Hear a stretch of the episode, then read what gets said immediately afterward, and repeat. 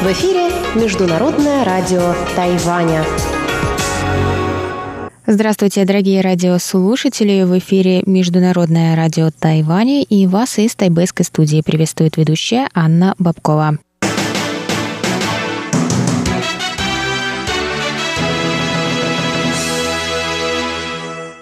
Сегодня четверг, 5 декабря, и мы начинаем наше ежедневное вещание с выпуска новостей сегодняшнего дня. А далее вы услышите, как всегда, тематические передачи четверга, радиопутешествие по Тайваню с Чеченой Кулер, Тайвань и тайваньцы, которую продолжает вести Юна Чень, «Звуки города» с Валерией Гемрановой и Иваном Юмином, а также повтор передачи прошлой недели «Наруан Тайвань» с Игорем Кобылевым. Я вам также напоминаю, что мы в зимнем сезоне продолжаем вещать на частотах 9590 кГц и 5900 кГц. И вы также можете заходить к нам на сайт и слушать любые передачи, если вы их вдруг пропустили или только хотите с ними познакомиться – вы можете найти нас по адресу ru.rti.org.tw. А теперь давайте к новостям.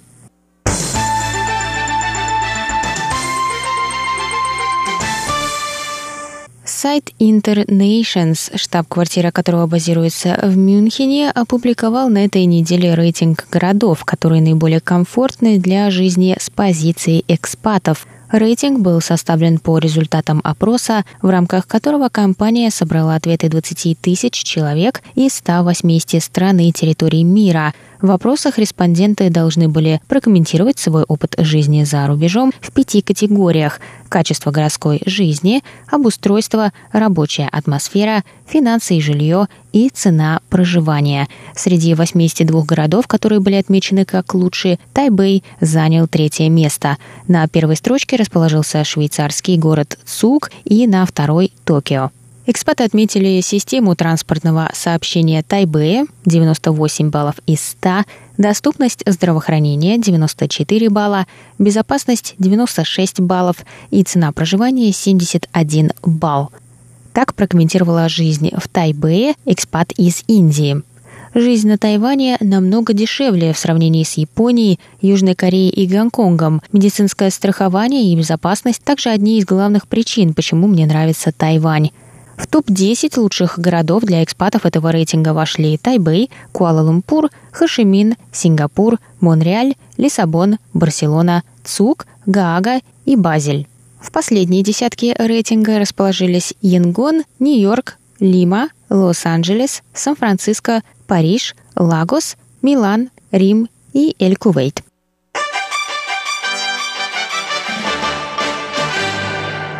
Совет по делам материкового Китая Китайской Республики заявил 5 декабря, что базирующиеся на Тайване СМИ Master Chain по-китайски Даши Лянь, обязана предоставить на рассмотрение все необходимые документы по инвестированию в Китае в соответствии с местным законодательством. Днем ранее агентство MasterChain заявило о планах открыть филиал в Пекине, что вызвало волну критики на Тайване. СМИ прежде уже обвинялась в коммунистической пропаганде. MasterChain стала первым СМИ из Тайваня, которому правительство Китая разрешило открыть подразделение на своей территории. В ответ на обвинение Мастер Чейн опубликовали письмо на своей странице в Фейсбуке, в котором заявили, что не получали преференции от Китая и попросили не называть их прокитайскими СМИ. Они описали себя как нетрадиционное новостное агентство, утилизировавшее блокчейн-технологии для создания контента для китайязычной аудитории. Мастер Чейн добавили, что, несмотря на то, что они базируются на Тайване, они не позиционируют себя ни как тайваньские, ни как китайские СМИ.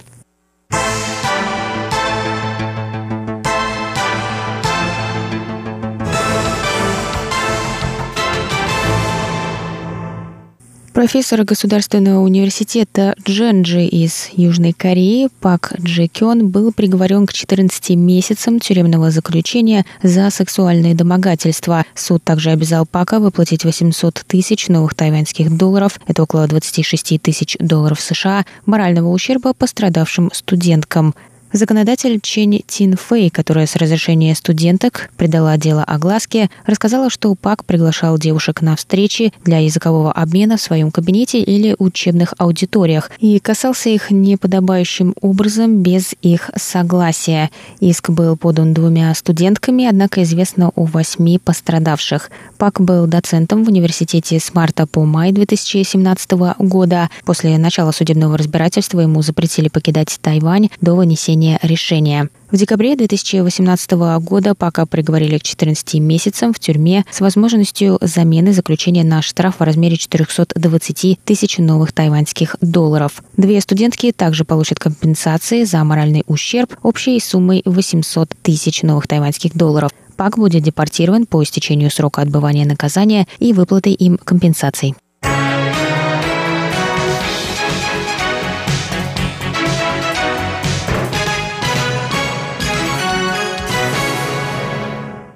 Таиланд выразил намерение ужесточить визовую политику по отношению к тайваньским туристам. Туристам будет необходимо предоставить выписку с банковского счета за три месяца, чтобы подтвердить наличие средств для пребывания в Таиланде. Новая мера вызвала негодование со стороны туристической индустрии Тайваня, которая назвала новую политику неравной, поскольку гражданам Таиланда с августа 2016 года был разрешен безвизовый въезд на Тайвань. После выдвижения протеста представительство Таиланда на Тайвань Тайваня сообщила на своей странице в Фейсбуке, что введение меры будет отложено до марта 2020 года.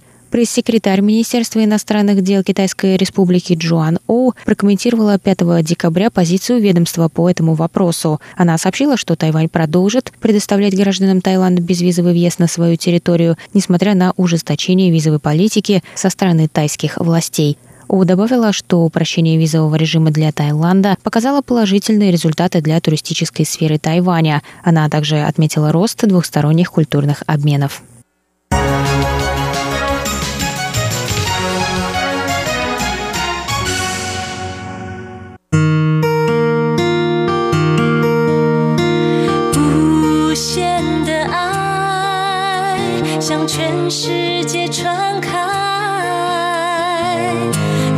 很。